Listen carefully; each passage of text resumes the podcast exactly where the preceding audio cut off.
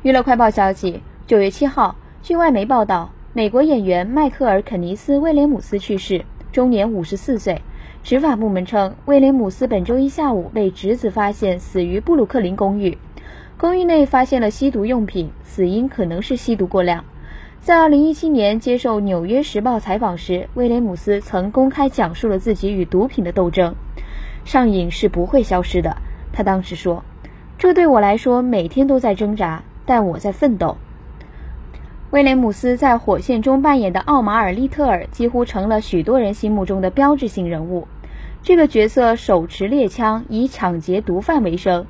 最近，他还凭借另一部 HBO 的惊悚剧《恶魔之地》获得了艾美奖提名。